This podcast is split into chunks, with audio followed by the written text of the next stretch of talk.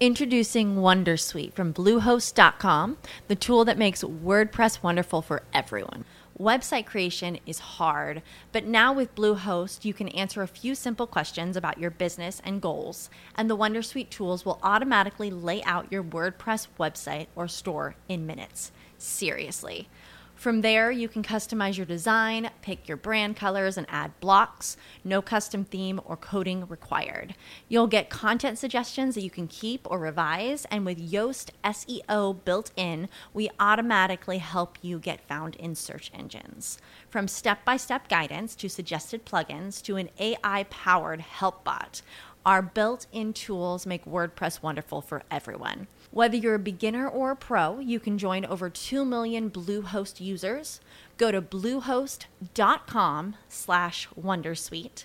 That's bluehost.com slash wondersuite. Segunda parte, capítulo 1.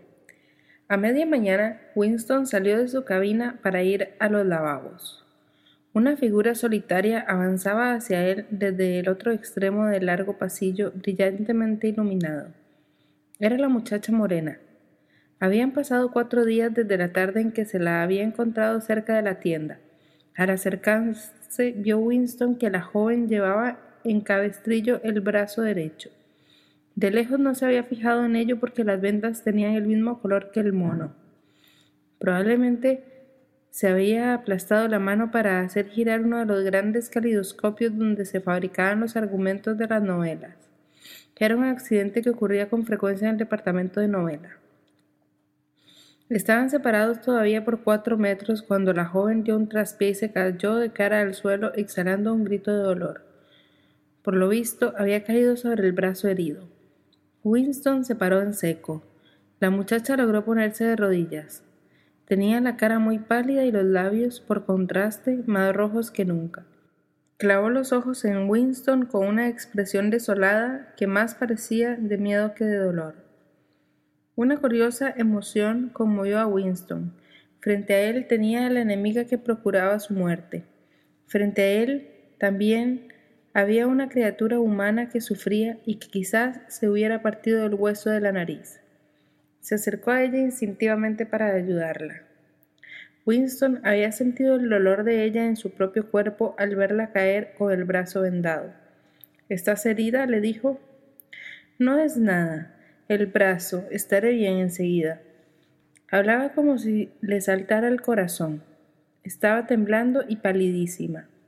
¿No te ha roto nada? No, estoy bien. Me dolió un momento nada más.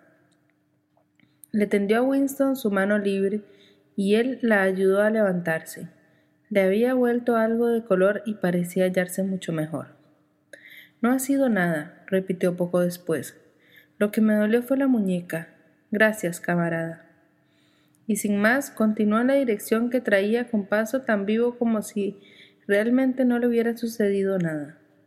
El incidente no había durado más de medio minuto. Era un hábito adquirido por instinto ocultar los sentimientos, y además, cuando ocurrió aquello, se hallaban exactamente delante de una telepantalla. Sin embargo, a Winston le había sido muy difícil no traicionarse y manifestar una sorpresa momentánea, pues en los dos o tres segundos en que ayudó a la joven a levantarse, ésta le había deslizado algo en la mano. Evidentemente lo había hecho a propósito. Era un pequeño papel doblado. A pesar, al pasar por la puerta de los lavabos, se lo metió en el bolsillo. Mientras estuvo en el urinario, se las arregló para desdoblarlo dentro del bolsillo. Desde luego, tenía que haber algún mensaje en ese papel. Estuvo tentado de entrar a uno de los waters y leerlo ahí, pero eso habría sido una locura. En ningún sitio vigilaban las telepantallas con más interés que en los retretes. Volvió a su cabina, sentóse, arrojó el pedazo de papel entre los demás de encima de la mesa, se puso las gafas y se acercó a la la escribe. Todavía cinco minutos, se dijo a sí mismo. Por lo menos cinco minutos. Le galopaba el corazón en el pecho con aterradora velocidad. Afortunadamente, el trabajo que estaba realizando era de simple rutina la rectificación de una larga lista de números y no necesitaban fijar la atención. Las palabras contenidas en el papel tendrían con toda seguridad un significado político. Había dos posibilidades, calculaba Winston. Una, la más probable, era que la chica fuera un agente de la policía del pensamiento, como él temía. No sabía por qué empleaba la policía del pensamiento este procedimiento para entregar sus mensajes, pero podía tener sus razones para ello. Lo escrito en el papel podía ser una amenaza, una orden de suicidarse, una trampa. Pero había otra posibilidad, aunque Winston trataba de convencerse de que era una locura, que ese mensaje no viniera de la policía del pensamiento, sino de alguna organización clandestina. Quizá existiera una hermandad, quizá fuera aquella muchacha una de sus miembros. La idea era absurda, pero se le había ocurrido en el mismo instante en que sintió el roce del papel en su mano.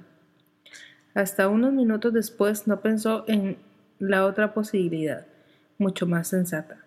E incluso ahora, aunque su cabeza le decía que el mensaje significaría probablemente la muerte, no acababa de creerlo y persistía en él la disparatada esperanza.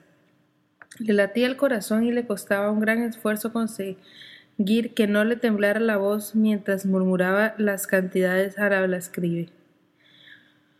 Cuando terminó, hizo un rollo con sus papeles y los introdujo en el tubo neumático. Habían pasado ocho minutos. Se ajustó las gafas sobre la nariz, suspiró y se acercó el otro montón de hojas que había de examinar. Encima estaba el papelito doblado. Lo desdobló. En él había escritas estas palabras con letra impersonal. Te quiero. Winston se quedó tan estupefacto que ni siquiera tiró aquella prueba delictiva en el agujero de la memoria. Cuando por fin, reaccionando, se dispuso a hacerlo, aunque sabía muy bien cuánto peligro había en manifestar demasiado interés por algún papel escrito, volvió a leerlo antes para convencerse que no lo había soñado. Durante el resto de la mañana le fue muy difícil trabajar, peor aún que fijar su mente sobre las tareas habituales era la necesidad de ocultarle a la telepantalla su agitación interior. Sintió como si le quemara un fuego en el estómago. La comida en la atestada y ruidosa cantina le resultó un tormento. Había esperado hallarse un rato solo durante el almuerzo, pero tuvo la mala suerte de que el imbécil de Parsons se le colocara a su lado y le soltara una interminable sarta de tonterías sobre los preparativos para la semana del odio. Lo que más le entusiasmaba a aquel simple era un modelo en cartón de la cabeza del gran hermano, de dos metros de anchura, que estaban preparando en el grupo de espías al que pertenecía la niña de Parsons. Lo más irritante era que Winston apenas podía oír lo que decía Parsons, y tenía que rogarle constantemente que repitiera las estupideces que acababa de decir. Por un momento divisó a la chica morena que estaba en una mesa con otras dos compañeras al otro extremo de la estancia. Pareció no verle y él no volvió a mirar en aquella dirección. La tarde fue más soportable. Después de comer recibió un delicado y difícil trabajo que le había de ocupar varias horas y acaparar su atención. Consistía en falsificar una serie de informes de producción de dos años antes con objeto de desacreditar a un prominente miembro del partido interior que empezaba a estar mal visto. Winston servía para que estas cosas y durante más de dos horas logró apartar a la joven de su mente. Entonces le volvió el recuerdo de su cara y sintió un rabioso e intolerable deseo de estar solo, porque necesitaba la soledad para pensar a fondo en sus nuevas circunstancias. Aquella noche era una de las elegidas por el centro comunal para sus reuniones. Tomó una cena temprana, otra insípida comida en la cantina y se marchó al centro a toda prisa. Participó en las solemnes tonterías de un grupo de polemistas, jugó dos veces al tenis de mesa, se tragó varios vasos de ginebra y soportó durante una hora la conferencia titulada Los principios del INSOC en el juego de ajedrez. Su alma se retorcía de puro aburrimiento, pero por primera vez no sintió el menor impulso de evitarse una tarde en el centro. A la vista de las palabras te quiero, El deseo de seguir viviendo le dominaba y parecía tonto exponerse a correr unos riesgos que podían evitarse tan fácilmente. Hasta las veintitrés, cuando ya estaba acostado en la oscuridad, donde estaba uno libre hasta de la telepantalla, con tal de no hacer ningún ruido, no pudo dejar fluir libremente sus pensamientos. Se trataba de un problema físico que había de ser resuelto, como ponerse en relación con la muchacha y preparar una cita. No creía ya posible que la joven le estuviera tendiendo una trampa. Estaba seguro que no era así, por la inconfundible agitación que ella no había podido ocultar al entregarle el papelito. Era evidente que estaba asustadísima y con motivo sobrado. A Winston no le pasó siquiera por la cabeza la idea de rechazar a la muchacha. Solo hacía cinco noches que se había propuesto romperle el cráneo con una piedra, pero lo mismo daba. Ahora se la imaginaba desnuda como la había visto en su sueño. Se la había figurado idiota como las demás, con la cabeza llena de mentiras y de odios y el vientre helado. Una angustia febril se apoderó de él al pensar que pudiera perderla, que aquel cuerpo blanco y juvenil se le escapara. Lo que más temía era que la muchacha cambiase de idea si no se ponía en relación con ella rápidamente. Pero la dificultad física de esa aproximación era enorme. Resultaba tan difícil como intentar un movimiento en el juego de ajedrez cuando ya le han dado a uno el mate. A donde quiera que fuera uno, allí está la telepantalla. Todos los medios posibles para comunicarse con la joven se le ocurrieron a Winston a los cinco minutos de leer la nota. Pero una vez acostado y con tiempo para pensar bien, los fue analizando uno a uno como si tuviera esparcidas en una mesa una fila de herramientas para probarlas. Desde luego, la clase de encuentro de aquella mañana no podía repetirse. Si ella hubiera trabajado en el departamento de registro, habría sido muy sencillo, pero Winston tenía una idea muy remota de dónde estaba el departamento de novela en el edificio del ministerio y no tenía pretexto alguno para ir allí. Si hubiera sabido dónde vivía y a qué hora salía del trabajo, se las habría arreglado para hacerse el encontradizo. Pero no era prudente seguirla a casa, ya que esto suponía esperarla delante del ministerio a la salida, lo cual llamaría la atención indefectiblemente. En cuanto a mandar una carta por correo, sería una locura. Ni siquiera se ocultaba que todas las cartas se abrían, por lo cual casi nadie escribía ya cartas. Para los mensajes que se necesitaba mandar, había tarjetas impresas con largas listas de frases y se escogía la más adecuada borrando las demás. En todo caso, no solo ignoraba la dirección de la muchacha, sino incluso su nombre. Finalmente decidió que el sitio más seguro era la cantina. Si pudiera ocupar una mesa junto a la de ella, hacia la mitad del local, no demasiado cerca de la telepantalla, y con el zumbido de las conversaciones alrededor, le bastaba con treinta segundos para ponerse de acuerdo con ella. Durante una semana después, la vida fue para Winston como una pesadilla. Al día siguiente, la joven no apareció por la cantina hasta el momento en que él se marchaba cuando ya había sonado la sirena. Seguramente la habían cambiado a otro turno. Se cruzaron sin mirarse. Al día siguiente estuvo ella en la cantina a la hora de costumbre, pero con otras tres chicas y debajo de una telepantalla. Pasaron tres días insoportables para Winston, en que no la vio en la cantina. Tanto su espíritu como su cuerpo habían adquirido una hipersensibilidad que casi le imposibilitaba para hablar y moverse. Incluso en sueños no podía librarse por completo de aquella imagen. Durante aquellos días no abrió su diario, el único alivio lo encontraba en el trabajo. Entonces conseguía olvidarla durante diez minutos seguidos. No tenía ni la menor idea de lo que pudiera haberle ocurrido y no había que pensar en hacer una investigación. Quizá la hubieran vaporizado, quizá se hubiera suicidado o a lo mejor la habían trasladado a otro extremo de Oceanía. La posibilidad a la vez mejor y peor de todas era que la joven sencillamente hubiera cambiado de idea y le rehuyera. Pero al día siguiente reapareció. Ya no tenía el brazo en cabestrillo, solo una protección de yeso alrededor de la muñeca. Qué alivio que sintió al verla de nuevo. Fue tan grande que no pudo evitar mirarla directamente durante varios segundos. Al día siguiente casi logró hablar con ella. Cuando Winston llegó a la cantina la encontró sentada a una mesa muy alejada de la pared. Estaba completamente sola. Era temprano y había poca gente. La cola avanzó hasta que Winston se encontró casi junto al mostrador, pero se detuvo allí unos dos minutos a causa de que alguien se quejaba de no haber recibido su pastilla de sacarina. Pero la muchacha seguía sola cuando Winston tuvo ya servida su bandeja y avanzaba hacia ella. Lo hizo como por casualidad, fingiendo que buscaba un sitio más allá de donde se encontraba la joven.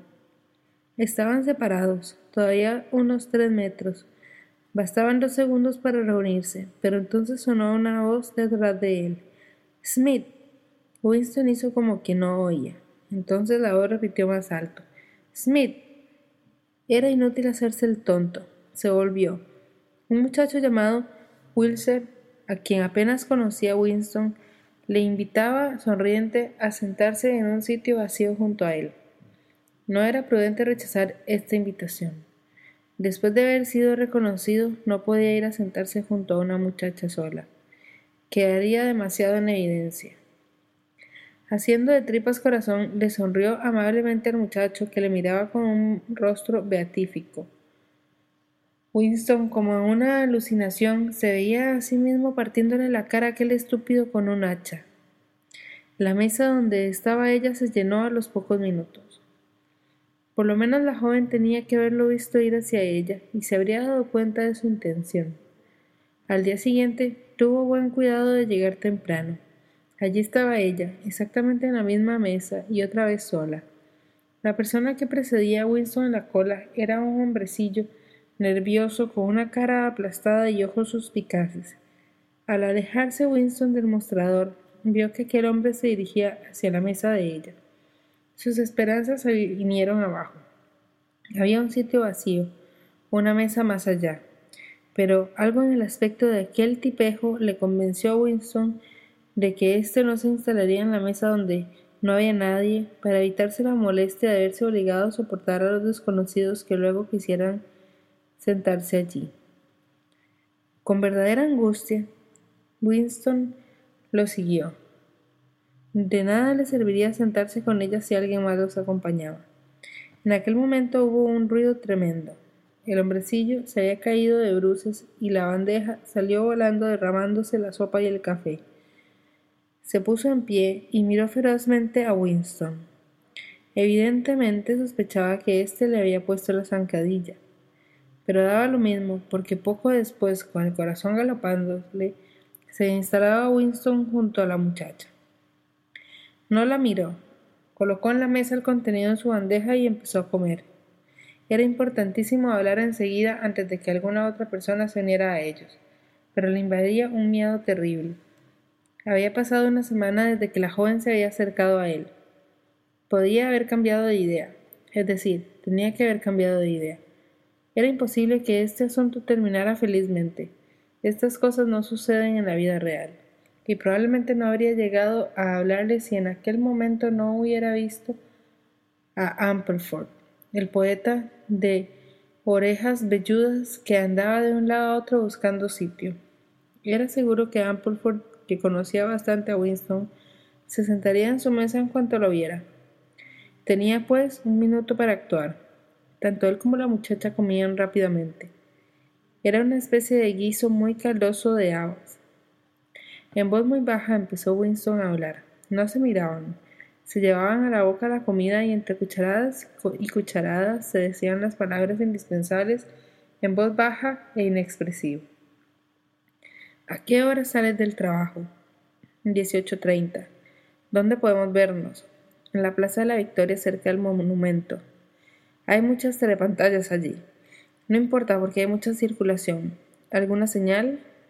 No, no te acerques hasta que no me veas entre mucha gente y no me mires. Sigue andando cerca de mí. ¿A qué hora? A las 19. Muy bien. Ampleford no vio a Winston y se sentó en otra mesa. No volvieron a hablar y en lo humanamente posible entre dos personas sentadas una frente a otra y en la misma mesa no se miraban. La joven acabó de comer a toda velocidad y se marchó. Winston se quedó fumando un cigarrillo. Antes de la hora convenida estaba Winston en la Plaza de la Victoria. Dio vueltas en torno a la enorme columna en lo alto de la cual estaba la estatua del gran hermano, mirando hacia el sur, hacia los cielos donde había vencido a los aviones eurasiáticos. Pocos años antes, los vencidos fueron los aviones de Asia Oriental. En la batalla de la primera franja aérea, en la calle de enfrente había una estatua ecuestre cuyo jinete representaba, según decían, a Oliver Cromwell. Cinco minutos después de la hora que fijaron, aún no se había presentado la muchacha. Otra vez le entró a Winston un gran pánico. No venía. Había cambiado de idea. Se dirigió lentamente hacia el norte de la plaza y tuvo el placer de identificar la iglesia de San Martín, cuyas campanas, cuando existían, habían cantado aquello de me debes tres peniques. Entonces vio a la chica parada al pie del monumento, leyendo o fingiendo que leía un cartel arrollado a la columna en espiral. No era prudente acercarse a ella hasta que hubiera, se hubiera acumulado más gente. Había telepantallas en todo el contorno del monumento, pero en aquel mismo momento se produjo una gran gritería y el ruido de unos vehículos pesados que venían por la izquierda. De pronto todos cruzaron corriendo la plaza. La joven dio la vuelta ágilmente junto a los leones que formaban parte de la base del monumento y se unió a la desbandada. Winston la siguió. Al correr, le oyó decir a alguien que un convoy de prisioneros euroasiáticos pasaba por allí cerca. Una densa masa de gente bloqueaba el lado sur de la plaza. Winston, que normalmente era de esas personas que rehuyen a todas las aglomeraciones, se esforzaba esta vez a codazos y empujones en abrirse paso hacia el centro de la multitud. Pronto estuvo a un paso de la joven, pero entre los dos había un corpulento prole y una mujer casi tan enorme como él, seguramente su esposa. Entre los dos parecían formar un impenetrable muro de carne. Winston se fue metiendo de lado y con un violento empujón logró meter entre la pareja su hombro. Por un instante creyó que se les hacían las entrañas aplastadas entre las dos caderas forzudas. Pero con un esfuerzo supremo, sudoroso, consiguió hallarse por fin junto a la chica. Estaban hombro con hombro y ambos miraban fijamente entre ellos. Una caravana de camiones con soldados de cara pétrea armados con fusiles ametralladoras pasaban calle abajo, en los camiones, unos hombres pequeños de tez amarilla y harapientos uniformes verdosos formaban una masa compacta tan apretados como iban. Sus tristes caras mongólicas miraban a la gente sin la menor curiosidad. De vez en cuando se oían ruidos metálicos al dar un brinco a alguno de los camiones. Ese ruido lo producían los grilletes que llevaban los prisioneros en los pies.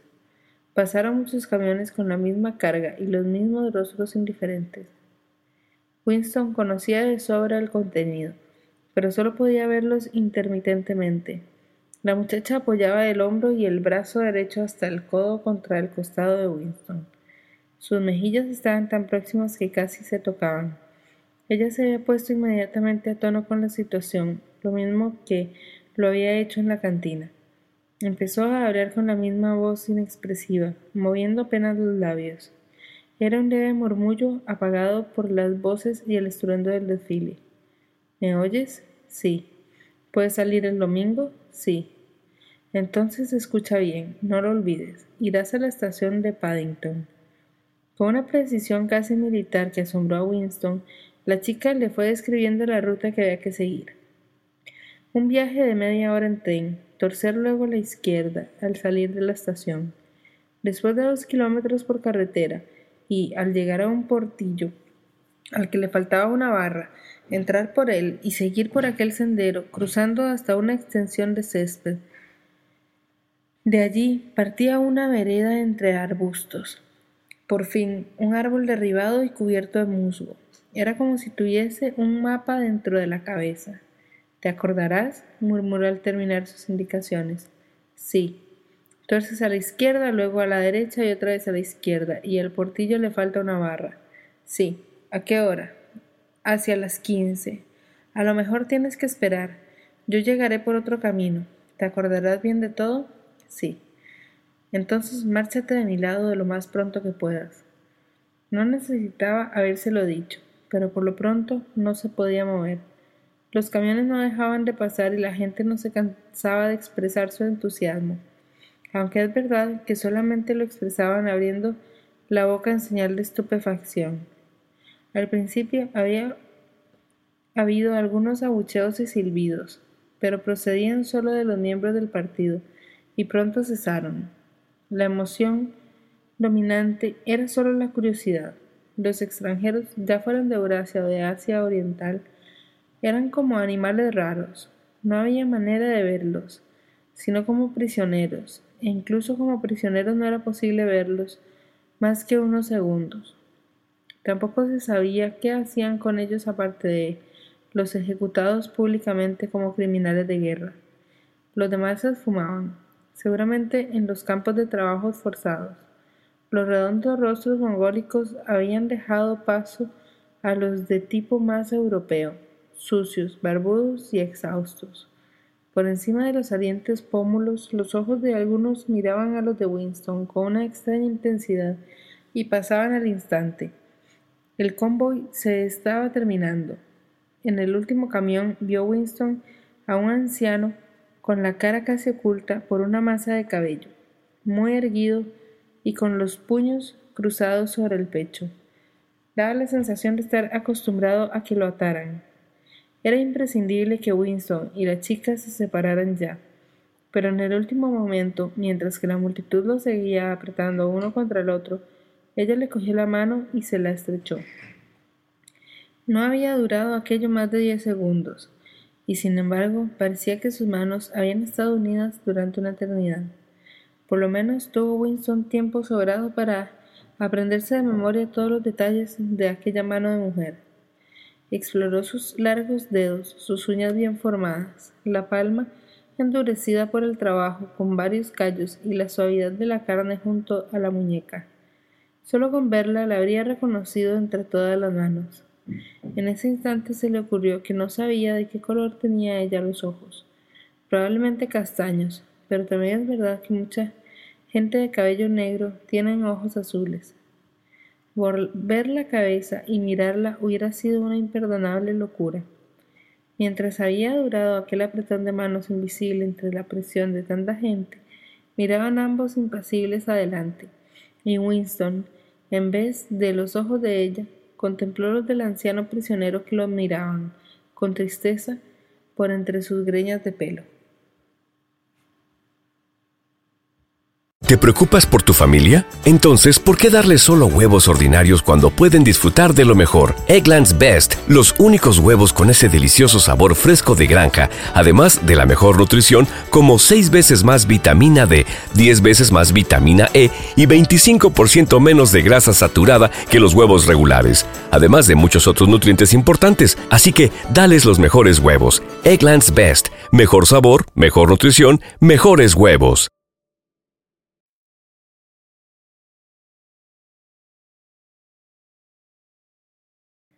Capítulo 2 Winston emprendió la marcha por el campo. El aire parecía besar la piel. Era el segundo día de mayo. Del corazón del bosque venía el arrullo de las palomas. Era un poco pronto. El viaje no le había presentado dificultades y la muchacha era tan experimentada que le infundía a Winston una gran seguridad. Confiaba en que ella sabría escoger un sitio seguro. En general, no podía decirse que se estuviera más seguro en el campo que en Londres. Desde luego, no había telepantallas, pero siempre quedaba el peligro de los micrófonos ocultos que recogían vuestra voz y la reconocían. Además, no era fácil viajar individualmente sin llamar la atención. Para distancias de menos de 100 kilómetros no se exigía avisar los pasaportes, pero a veces vigilaban patrullas alrededor de las estaciones de ferrocarril y examinaban los documentos de todo miembro del partido al que encontraran y le hacían difíciles preguntas. Sin embargo, Winston tuvo la suerte de no encontrar patrullas y desde que salió de la estación se aseguró mirando de vez en cuando cautelamente hacia atrás de que no lo seguían. El tren iba lleno de proles con aire de vacaciones, quizá porque el tiempo parecía de verano. El vagón en que viajaba Winston llevaba asientos de madera y sus compartimientos estaban ocupados casi por completo con una única familia, desde la abuela, muy vieja y sin dientes, hasta un niño de un mes. Iban a pasar la tarde con unos parientes en el campo, y como le explicaron con toda libertad a Winston, para adquirir un poco de mantequilla en el mercado negro. Por fin llegó a la vereda que le había dicho ella y siguió por allí entre los arbustos. No tenía reloj, pero no podían ser todavía las quince. Habían tantas flores silvestres que le era imposible no pisarlas. Se arrodilló y empezó a coger algunas, en parte por echar algún tiempo fuera y también con la vaga idea de reunir un ramillete para ofrecérselo a la muchacha. Pronto formó un gran ramo y estaba oliendo su enfermizo aroma cuando se quedó helado al oír el inconfundible crujido de unos pasos tras él sobre las ramas secas. Siguió cogiendo florecillas, era lo mejor que podía hacer. Quizá fuese la chica, pero también podían haberlo seguido. Mirar para atrás, era mostrarse culpable. Todavía le dio tiempo de coger dos flores más. Una mano se le posó levemente sobre el hombro. Levantó la cabeza. Era la muchacha. Esta volvió la cabeza para prevenirle de que siguiera callado. Luego apartó las ramas de los arbustos para abrir paso hacia el bosque. Era evidente que había estado allí antes, pues sus movimientos eran los de una persona que tiene la costumbre de ir siempre por el mismo sitio. Winston la siguió sin soltar su ramo de flores. Su primera sensación fue de alivio, pero mientras contemplaba el cuerpo femenino, esbelto y fuerte a la vez, que se movía ante él y se fijaba en el ancho cinturón rojo lo bastante apretado para hacer resaltar la curva de sus caderas, empezó a sentir su propia inferioridad. Incluso ahora le parecía muy probable que cuando ella se volviera y lo mirara, lo abandonaría. La dulzura del aire y el verdor de las hojas lo hechizaban. Ya cuando venía de la estación, el sol de mayo le había hecho sentirse sucio y gastado. Una criatura de puertas adentro que llevaba pegado a la piel el polvo de Londres. Se le ocurrió pensar que hasta ahora no lo había visto ella de cara a plena luz. Llegaron al árbol derribado del que la joven había hablado. Este saltó por encima del tronco y separando las grandes matas que lo rodeaban, pasó a un pequeño claro. Winston al seguirla vio que el pequeño espacio estaba rodeado todo por arbustos y oculto por ellos. La muchacha se detuvo y volviéndose hacia él le dijo Ya hemos llegado. Winston se hallaba a varios pasos de ella. Aún no se atrevía a acercársela más. No quise hablar en la vereda, prosiguió ella, por si acaso había algún micrófono escondido. No creo que lo haya, pero no es imposible. Siempre cabe la posibilidad de que uno de esos cerdos te reconozcan la voz. Aquí estamos bien. Todavía le faltaba valor a Winston para acercarse a ella. Por eso se limitó a repetir tontamente. Estamos bien aquí. Sí. Mira, los árboles eran unos arbolillos de ramas finísimas. No hay nada lo bastante grande para ocultar un micro. Además, ya he estado aquí antes. Solo hablaban. Él se había decidido ya a acercarse más a ella, sonriente, con cierta ironía en la expresión. La joven estaba muy derecha ante él, como preguntándose por qué tardaría tanto en empezar. El ramo de flores silvestres se le había caído al suelo. Winston le cogió la mano. ¿Quieres creer? dijo, que hasta este momento no sabía de qué color tienen los ojos. Eran castaños, bastante claros, con pestañas negras. Ahora que me has visto a plena luz y cara a cara, ¿Puedes soportar mi presencia? Sí, bastante bien. Tengo treinta y nueve años, estoy casado y no me puedo librar de mi mujer. Tengo varices y cinco dientes postizos. Todo eso no me importa en absoluto, dijo la muchacha. Un instante después, sin saber cómo, se la encontró Winston en sus brazos. Al principio su única sensación era de incredulidad. El juvenil cuerpo se apretaba contra el suyo. La masa de cabello negro le daba en la cara, y aunque le parecía increíble, le acercaba su boca y él la besaba. Sí, estaba besando aquella boca grande y roja. Ella le echó los brazos al cuello y empezó a llamarle querido, amor mío, precioso. Winston la tendió en el suelo. Ella no se resistió. Podía hacer con ella lo que quisiera, pero la verdad era que no sentía ningún impulso físico, ninguna sensación aparte de la del abrazo. Le dominaban la incredulidad y el orgullo. Se alegraba de que esto ocurriera, pero no tenía deseo físico alguno. Era demasiado pronto. La juventud y la belleza de aquel cuerpo le habían asustado. Ya estaba demasiado acostumbrado a vivir sin mujeres. Quizá fuera por alguna de esas razones o quizá por alguna otra desconocida. La joven se levantó y se sacudió del cabello una florecilla que se le había quedado prendida en él. Sentóse junto a él y le rodeó la cintura con su brazo. No te preocupes, querido, no hay prisa. Tenemos toda la tarde. ¿Verdad que es un escondite magnífico? Me perdí una vez en una excursión colectiva y descubrí este lugar. Si viniera alguien, lo iríamos a cien metros. ¿Cómo te llamas? dijo Winston. Julia. Tu nombre ya lo conozco, Winston. Winston Smith. ¿Cómo te enteraste? Creo que tengo más habilidad que tú para descubrir cosas, querido. Dime, ¿qué pensaste de mí antes de darte aquel papelito? Winston no tuvo ni la menor tentación de mentirle. Era una especie de ofrenda amorosa empezar confesando lo peor. Te odiaba, quería abusar de ti y luego asesinarle. Hace dos semanas pensé seriamente romperte la cabeza con una piedra. Si quieres saberlo, te diré que, que, te creía en relación con la policía del pensamiento. La muchacha se reía encantada, tomando aquello como un piropo por lo bien que se había disfrazado. La policía del pensamiento, qué ocurrencias, no es posible que lo creyeras. Bueno, quizá no fuera exactamente eso, pero por tu aspecto, quizá por tu juventud y por lo saludable que eres. En fin, ya comprendes. Creí que probablemente pensaste que era una excelente afiliada, pura en palabras y en hechos, estandartes, desfiles, consignas, excursiones colectivas y todo eso y creíste que a las primeras de cambio te denunciaría como criminal mental y haría que te mataran. Sí, algo así. Ya sabes que muchas chicas son de ese modo. La culpa la tiene esa porquería, dijo Julia quitándose el cinturón rojo de la liga antisex y tirándolo a una rama donde quedó colgado. Luego, como si él tocase la cintura, le hubiese recordado algo, sacó del bolsillo de su mono una tableta de chocolate. La partió por la mitad y le dio a Winston uno de los pedazos.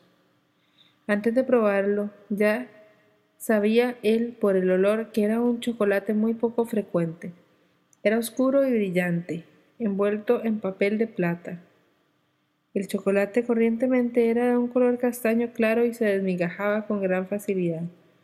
Y en cuanto a su sabor, era algo así como el del humo de la goma quemada, pero alguna vez había probado chocolate como el que ella le daba ahora. Su aroma le había despertado recuerdos que no podía localizar, pero que lo turbaban intensamente. ¿Dónde encontraste esto? dijo. En el mercado negro, dijo ella con indiferencia. Yo me las arreglo bastante bien. Fui jefe de sección en Los Espías. Trabajo voluntariamente tres tardes a la semana en la Liga Juvenil Altisex. Me he pasado horas y horas desfilando por Londres. Siempre soy yo la que lleva uno de los estandartes. Pongo muy buena cara y nunca intento librarme de una lata. Mi lema es, grita siempre con los demás. Es el único modo de estar seguros. El primer trocito de chocolate se le había derretido a Winston en la lengua. Su sabor era delicioso, pero le seguía rondando aquel recuerdo que no podía fijar, algo así como un objeto visto por el radillo del ojo. Hizo por librarse de él, quedándole la sensación de que se trataba de algo que él había hecho en tiempos y que hubiera preferido no haber hecho. Eres muy joven, dijo. Debes ser unos diez o quince años más joven que yo. ¿Qué has podido ver en un hombre como yo que te haya atraído? Algo en tu cara. Me decidí a arriesgarme. Conozco enseguida a la gente de la acera de enfrente. En cuanto te vi, supe que estabas contra ellos. Ellos, por lo visto, quería decir el partido, y sobre todo el partido interior, sobre el cual hablaba Julia con un odio manifiesto que intranquilizaba a Winston, aunque sabía que aquel sitio en que se hallaban era uno de los poquísimos lugares donde nada tenían que temer. Le asombraba la rudeza con la que hablaba Julia. Se suponía que los miembros del partido no decían palabrotas, y el propio Winston apenas las decía como no fuera entre dientes. Sin embargo, Julia no podía nombrar al partido especialmente al partido interior, sin usar palabras de esas que solían aparecer escritas con tiza en los callejones solitarios. A él no le disgustaba eso, puesto que era un síntoma de la rebelión de la joven contra el partido y sus métodos. Y semejante actitud resultaba natural y saludable, como el estornudo de un caballo que huele mala avena. Habían salido del claro y paseaban por entre los arbustos. Iban cogidos de la cintura, siempre que tenían sitio suficiente para pasar los dos juntos. Notó que la cintura de Julia resultaba mucho más suave ahora que se había quitado el cinturón. Seguían hablando en voz muy baja. Fuera del claro, dijo Julia, era mejor ir con prudencia. Llegaron hasta el linde del bosquecillo. Ella lo detuvo. No salgas a campo abierto. Podría haber alguien que nos viera estaremos mejor detrás de las ramas. Y permanecieron a la sombra de los arbustos. La luz del sol, filtrándose por las innumerables hojas, les seguía caldeando el rostro. Winston observó el campo que lo rodeaba y experimentó poco a poco la curiosa sensación de reconocer aquel lugar. Era tierra de pastos, con un sendero que cruzaba y alguna pequeña elevación que, de cuando en cuando, en la valla medio rota que se veía al otro lado se divisaban las ramas de unos olmos que se balanceaban con la brisa, y sus hojas se movían en densas masas como cabelleras finas. Seguramente por allí cerca, pero, pero fuera de su vista, había un arroyuelo. ¿No hay por aquí cerca un arroyo? murmuró. Sí lo hay. Está al borde del terreno colindante con este. Hay peces, muy grandes, por cierto, se puede verlos en las charcas que se forman bajo los sauces. Es el país dorado, casi murmuró. ¿El país dorado? No tiene importancia. Es un paisaje que he visto algunas veces en sueños. Mira, susurró Julia. Un pájaro se había movido en una rama a unos cinco metros de ellos y casi al nivel de sus caras. Quizá no los hubiera visto. Estaba en el sol y, ellos en la sombra. Extendió las alas y volvió a colocárselas cuidadosamente en su sitio. Inclinó la cabecita un momento como si saludara respetuosamente al sol y empezó a cantar torrencialmente. En el silencio de la tarde sobrecogía el volumen de aquel sonido. Winston y Julia se abrazaron fascinados. La música del ave continuó minuto tras minuto, con asombrosas variaciones y sin repetirse nunca casi como si estuviera demostrando a propósito su virtuosismo. A veces se detenía unos segundos, extendía y recogía sus alas, luego hinchaba su pecho, moteado, y empezaba de nuevo su concierto. Winston lo contemplaba con un vago respeto. ¿Para quién? ¿Para qué cantaba aquel pájaro? No tenía pareja ni rival que lo contemplaran. ¿Qué le impulsaba a estarse allí, al borde del bosque solitario, regalándole su música al vacío? Se preguntó si no habría algún micrófono escondido allí cerca. Julia y él habían hablado solo en murmullo, y ningún aparato podría registrar lo que ellos habían dicho, pero sí el canto del pájaro. Quizás al otro extremo del instrumento algún hombrecillo mecanizado estuviera escuchando con toda atención. Sí, escuchando aquello. Gradualmente la música del ave fue despertando en él sus pensamientos. Era como un líquido que saliera de él y se mezclara con la luz del sol, que se filtraba por entre las hojas. Dejó de pensar y se limitó a sentir. La cintura de la muchacha bajo su brazo era suave y cálida. Le dio la vuelta hasta quedar abrazados cara a cara. El cuerpo de Julia parecía fundirse con el suyo. Dondequiera que tocaran sus manos, cedía todo como si fuera agua. Sus bocas se unieron con besos muy distintos de los duros besos que se habían dado antes. Cuando volvieron a apartar sus rostros, suspiraron ambos profundamente. El pájaro se asustó y salió volando con un aleteo alarmado. Rápidamente, sin poder evitar el crujido de las ramas bajo sus pies, regresaron al claro. Cuando estuvieron ya en su refugio, se volvió Julia hacia él y lo miró fijamente. Los dos respiraban pesadamente, pero la sonrisa había desaparecido en las comisuras de sus labios. Estaban de pie y ella lo miró por un instante y luego tanteó la cremallera de su moño con las manos. Sí, fue casi como en un sueño, casi tan velozmente como él se lo había imaginado. Ella se arrancó la ropa y cuando la tiró a un lado fue con el mismo magnífico gesto con el cual toda una civilización parecía anihilarse. Su blanco cuerpo brillaba al sol. Por un momento él no miró su cuerpo. Sus ojos habían buscado ancoraje en el pecoso rostro con su débil y franca sonrisa. Se arrodilló ante ella y tomó sus manos entre las suyas. ¿Has hecho esto antes? Claro, cientos de veces. Bueno, muchas veces. ¿Con miembros del partido? Sí, siempre con miembros del partido.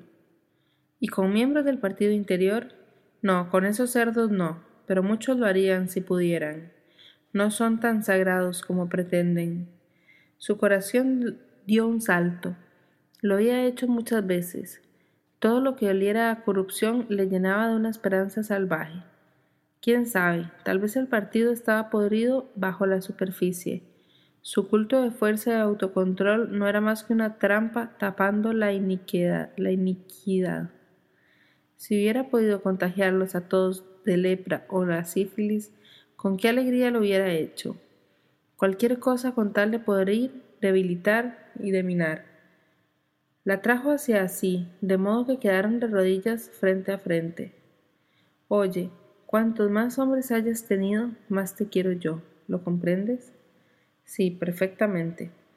Odio la pobreza, odio la bondad, no quiero que exista ninguna virtud en ninguna parte. Quiero que todo el mundo esté corrompido hasta los huesos.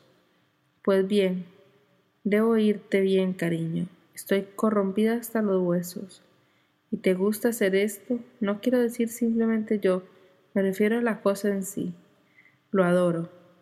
Esto era sobre todas las cosas lo que quería oír no simplemente el amor por una persona, sino el instinto animal, el simple indiferenciado deseo.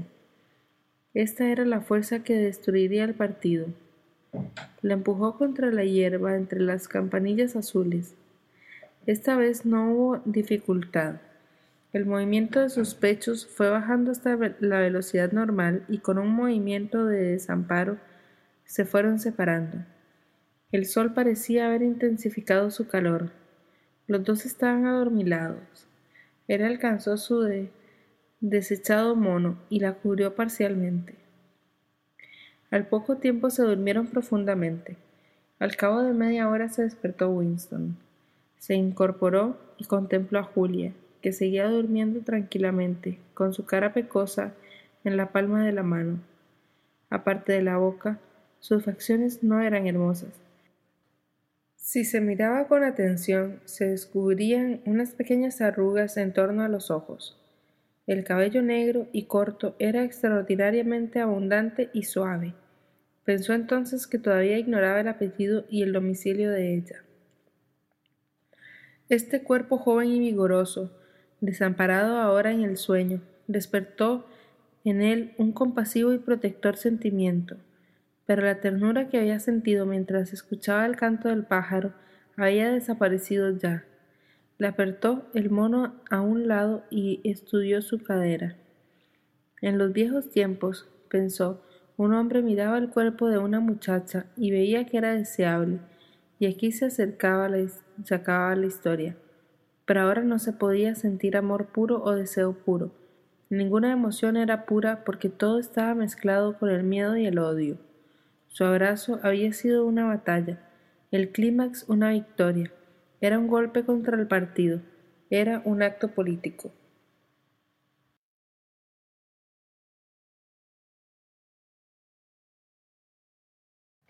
Parte 2, capítulo 3. Podemos volver a este sitio, propuso Julia. En general, puede emplearse dos veces el mismo escondite con tal de que se deje pasar uno o dos meses. En cuanto se despertó, la conducta de Julia había cambiado. Tenía ya un aire prevenido y frío. Se vistió, se puso el cinturón rojo y empezó a planear el viaje de regreso. A Winston le parecía natural que ella se encargara de esto. Evidentemente poseía una habilidad para todo lo práctico que Winston carecía, y también parecía tener un conocimiento completo del campo que rodeaba a Londres. Lo había aprendido a fuerza de tomar parte en excursiones colectivas. La ruta que le señaló era por completo distinta de la que él había seguido al venir, y le conducía a otra estación. Nunca hay que regresar por el mismo camino de ida, sentenció ella como si expresara un importante principio general. Ella partiría antes y Winston esperaría media hora para emprender la marcha a su vez. Había nombrado Julia un sitio donde podían encontrarse, después de trabajar, cuatro días más tarde. Era una calle en uno de los barrios más pobres donde había un mercado con mucha gente y ruido. Estaría por allí, entre los puestos, como si buscara cordones para los zapatos o hilo de coser. Si le parecía que no había peligro, se llevaría el pañuelo a la nariz cuando se acercara Winston. En caso contrario, sacaría el pañuelo. Él pasaría a su lado sin mirarla. Pero con un poco de suerte, en medio de aquel gentío, podrían hablar tranquilos durante un cuarto de hora y ponerse de acuerdo para otra cita. Ahora tengo que irme, dijo la muchacha en cuanto vio que él se había enterado bien de sus instrucciones. Debo estar de vuelta a las 19.30. Tengo que dedicarme dos horas a la Liga Antisex repartiendo folletos o algo por el estilo. ¿Verdad que es un asco? Sacúdeme con las manos. ¿Estás seguro de que no tengo brisnas en el cabello? Bueno, adiós, amor mío, adiós. Se arrojó en sus brazos, lo besó casi violentamente. Poco después desaparecía por el bosque sin hacer apenas de ruido. Incluso ahora seguía sin saber cómo ella se llamaba de apellido ni dónde vivía. Sin embargo, era igual, pues resultaba inconcebible que pudieran citarse en lugar cerrado ni escribirse. Nunca volvieron al bosquecillo.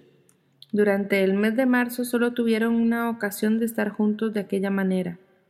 Fue en otro escondite que conocí a Julia el campanario de una ruinosa iglesia en una zona casi desierta por donde una bomba atómica había caído treinta años antes.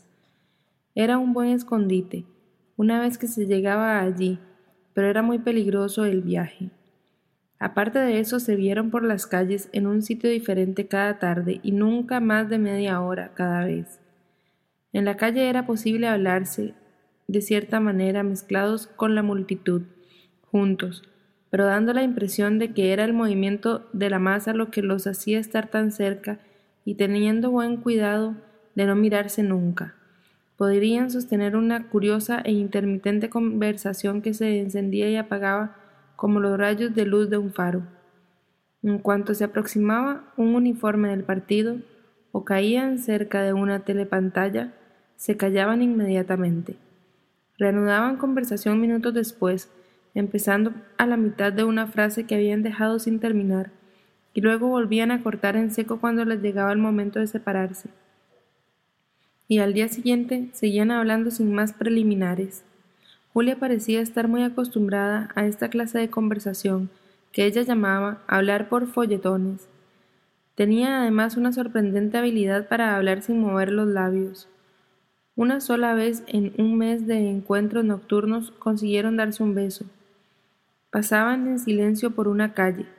Julia nunca hablaba cuando estaban lejos de las calles principales, y en ese momento oyeron un ruido ensordecedor. La tierra tembló y se oscureció la atmósfera. Winston se encontró tendido al lado de Julia, magullado con un terrible pánico. Una bomba cohete había estallado muy cerca. De pronto se dio cuenta que tenía junto a la suya la cara de Julia. Estaba palidísimo. Hasta los labios los tenía blancos. No era palidez, sino una blancura de sal. Winston creyó que estaba muerta. La abrazó en el suelo y se sorprendió de estar besando un rostro vivo y cálido. Es que se le había llenado la cara de yeso pulverizado por la explosión. Tenía la cara completamente blanca.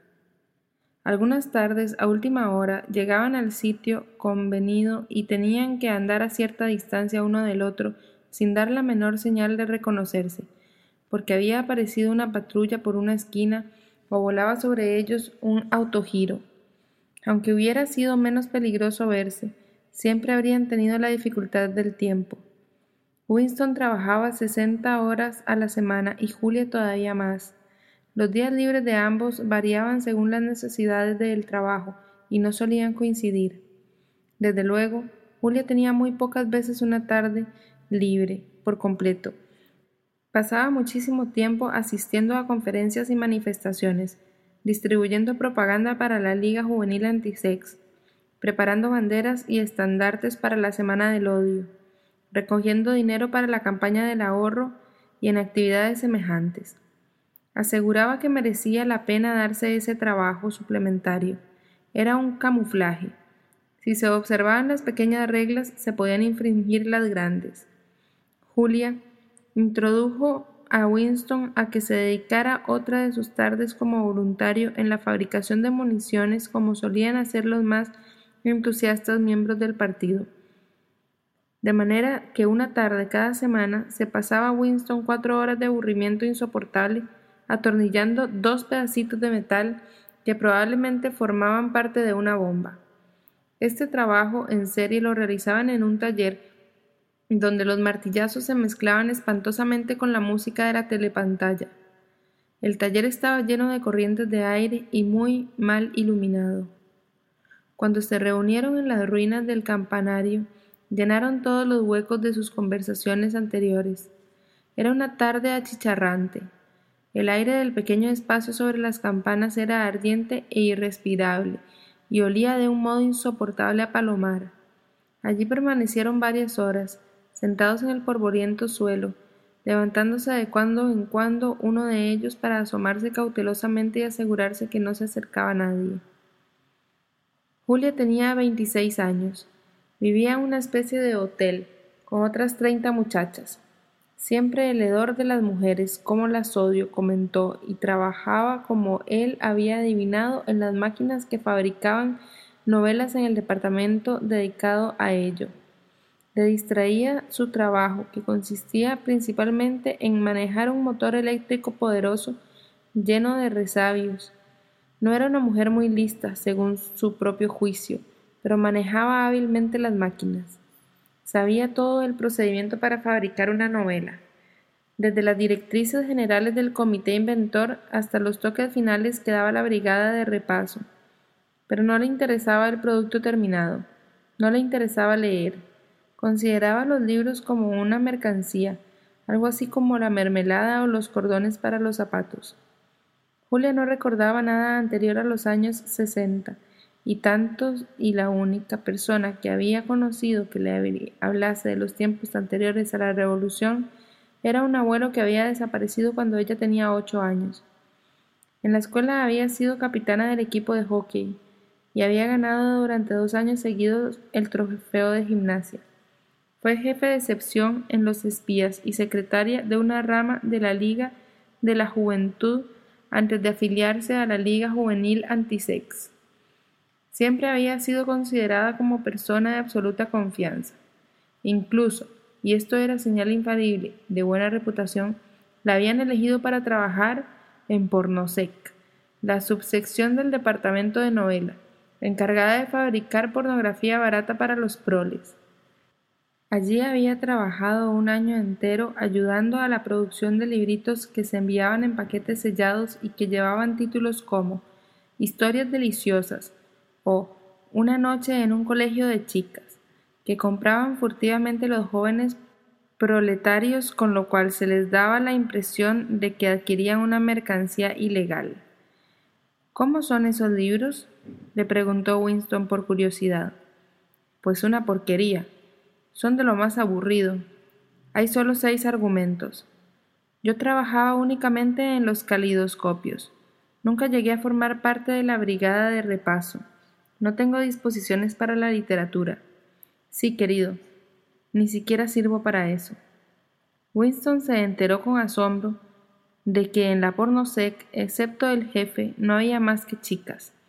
Dominaba la teoría de que los hombres, por ser menos capaces que las mujeres de dominar su instinto sexual, se hallaban en mayor peligro de ser corrompidos por las suciedades que pasaban por sus manos.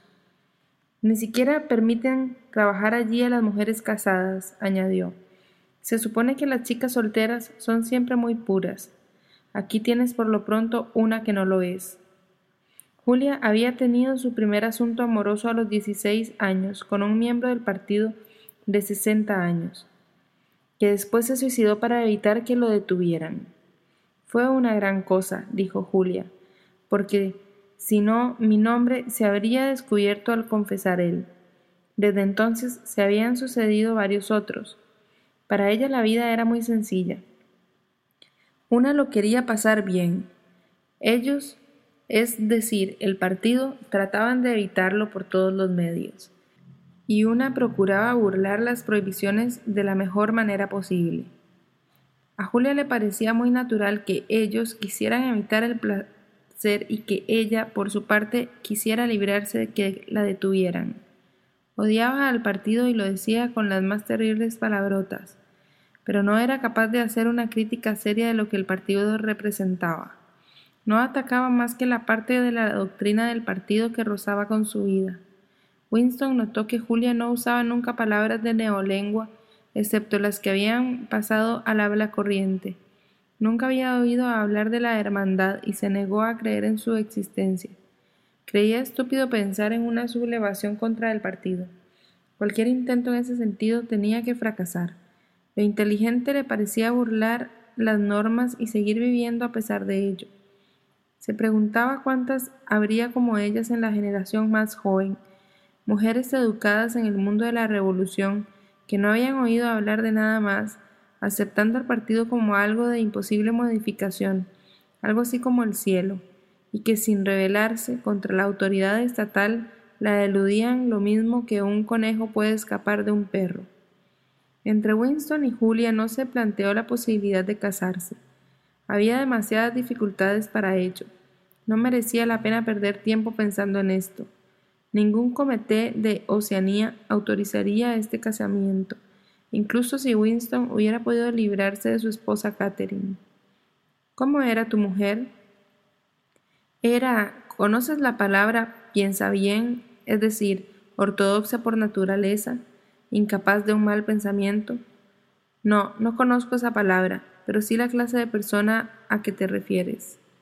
Winston empezó a contarle la historia de su vida conyugal, pero Julia parecía saber ya todo lo esencial de este asunto. Con Julia no le importaba hablar de esas cosas. Catherine había dejado de ser para él un penoso recuerdo, convirtiéndose en un recuerdo molesto. Lo habría soportado si no hubiera sido por una cosa, añadió, y le contó la pequeña ceremonia frígida que Catherine le había obligado a hacer la misma noche cada semana. Le repugnaba, pero por nada del mundo lo habría dejado de hacer. No te puedes figurar cómo le llamaba a aquello. Nuestro deber con el partido, dijo Julia inmediatamente. ¿Cómo lo sabías? Querido, también yo he estado en la escuela. A las mayores de 16 años les dan conferencias sobre temas sexuales una vez al mes. Y luego en el movimiento juvenil no dejan de grabarle a una de esas estupideces en la cabeza. En muchos casos da resultado. Claro que nunca se tiene la seguridad porque la gente está hipócrita. Y Julia se extendió sobre este asunto. Ella lo refería todo a su propia sexualidad. A diferencia de Winston, entendía perfectamente lo que el partido se proponía con su puritanismo sexual. Lo más importante era que la represión sexual conducía a la histeria, lo cual era deseable, ya que se podía transformar en una fiebre guerrera y en adoración del líder. Ella lo explicaba así. Cuando haces el amor, gastas energías y después te sientes feliz y no te importa nada. No pueden soportar lo que te sientas así. Quieren que estés a punto de estallar de energía todo el tiempo. Todas estas marchas arriba y abajo, vitoreando y agitando banderas, no es más que sexo agriado.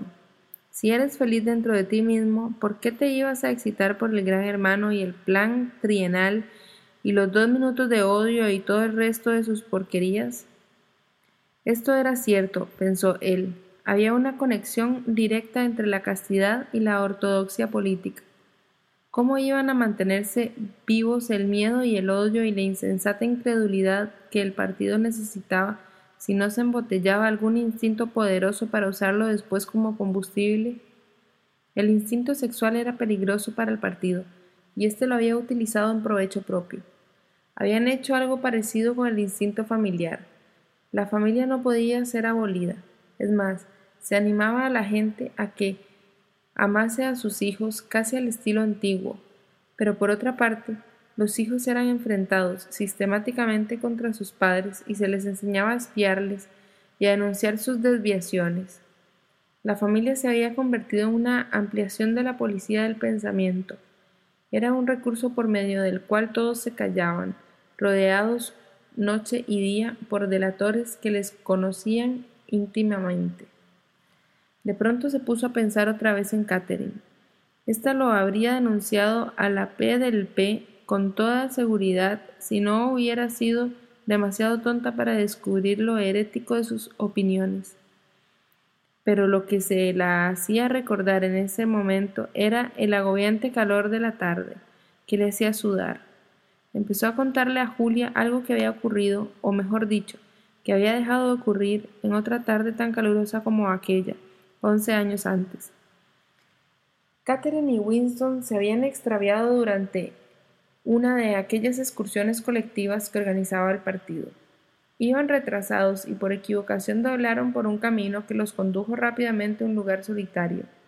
Estaban al borde de un precipicio. Nadie había allí para preguntarle. En cuanto se dieron cuenta de que se habían perdido, Catherine empezó a ponerse nerviosa. Hallarse alejada de la ruidosa multitud de excursionistas, aunque solo fuese durante un momento, le producía un fuerte sentido de culpabilidad. Quería volver inmediatamente por el camino que le habían tomado por error y empezar a buscar en la dirección contraria. Pero en aquel momento Winston descubrió unas plantas que le llamaron la atención. Nunca había visto nada parecido, y llamó a Catherine para que las viera. Mira, Catherine, mira estas flores. Allí al fondo. ¿Ves que son de dos colores diferentes? Ella había empezado ya a alejarse, pero se acercó un momento, a cada instante más intranquila. Incluso se inclinó sobre el precipicio para ver dónde señalaba Winston. Él estaba un poco más atrás y le puso la mano en la cintura para sostenerla. No había nadie en toda la extensión que se abarcaba con la vista. No se movía ni una hoja, ni un pájaro daba señales de presencia. Entonces pensó Winston que estaban completamente solos y que en un sitio como aquel había muy pocas probabilidades de que tuvieran escondido un micrófono, e incluso si lo había, solo podría captar sonidos. Era la hora más cálida y soñolienta de la tarde. El sol deslumbraba y el sudor perlaba la cara de Winston. Entonces se le ocurrió que... ¿Por qué no le diste un buen empujón? dijo Julia. Yo lo habría hecho. Sí, querida, yo también lo habría hecho si hubiera sido la misma persona que soy ahora. Bueno, no estoy seguro. ¿Lamentas ahora haber desperdiciado la ocasión? Sí, en realidad me arrepiento de ello. Estaban sentados muy juntos en el suelo. Él la apretó más contra sí. La cabeza de ella descansaba en el hombro de él, y el agradable olor de su cabello dominaba el desagradable hedor a palomar. Pensó Winston que Julia era muy joven, que esperaba todavía bastante de la vida, y por tanto no podía comprender que empujar a una persona molesta por un precipicio no resuelve nada. Habría sido lo mismo, dijo. Entonces, ¿por qué dices que sientes no haberlo hecho? Solo porque prefiero lo positivo a lo negativo. Pero en este juego que estamos jugando no podemos ganar. Unas clases de fracaso son quizá mejores que otras. Eso es todo. Notó que los hombros de ella se movían disconformes. Julia siempre lo contradecía cuando él opinaba en este sentido. No estaba dispuesta a aceptar como ley natural que el individuo está siempre vencido. En cierto modo comprendía que también ella estaba condenada de antemano y que más pronto o más tarde la policía del pensamiento la detendría y la mataría. Pero por otra parte de su cerebro creía firmemente que cabía la posibilidad de construirse un mundo secreto donde vivir a gusto. Solo se necesitaba suerte, astucia y audacia. No comprendía que la felicidad era un mito, que la única victoria posible estaba en un lejano futuro mucho después de la muerte, y que, desde el momento en que mentalmente le declaraba a una persona la guerra al partido, le convenía considerarse como un cadáver ambulante. Los muertos somos nosotros, dijo Winston. Todavía no hemos muerto, replicó Julia prosaicamente. Físicamente todavía no, pero es cuestión de seis meses, un año o quizás cinco. Le temo la muerte. Tú eres joven y por eso mismo quizá le temas a la muerte más que yo. Naturalmente, haremos todo lo posible por evitarla, lo más que podamos, pero la diferencia es insignificante. Mientras los seres humanos sigan siendo humanos, la muerte y la vida vienen a ser lo mismo. Oh, tonterías. ¿Qué, ¿Qué, preferirías? ¿Dormir conmigo o con un esqueleto? ¿No disfrutas estar vivo? ¿No te gusta sentir? Esto soy yo, esta es mi mano, esto mi pierna, soy real, sólida, estoy viva. ¿No te gusta?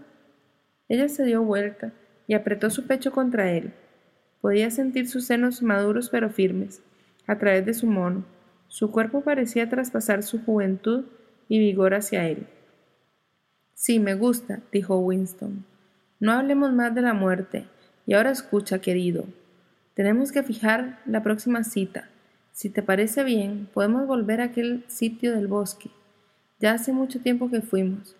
Basta con que vayas por un camino distinto. Lo tengo todo preparado. Tomas el tren, pero lo mejor será que te lo dibuje aquí. Y tan práctica como siempre, amasó primero un cuadrito de polvo y con una ramita de un nido de palomas empezó a dibujar un mapa sobre el suelo. ¿Te preocupas por tu familia? Entonces, ¿por qué darles solo huevos ordinarios cuando pueden disfrutar de lo mejor? Eggland's Best, los únicos huevos con ese delicioso sabor fresco de granja, además de la mejor nutrición, como 6 veces más vitamina D, 10 veces más vitamina E y 25% menos de grasa saturada que los huevos regulares, además de muchos otros nutrientes importantes. Así que, dales los mejores huevos. Eggland's Best, mejor sabor, mejor nutrición, mejores huevos.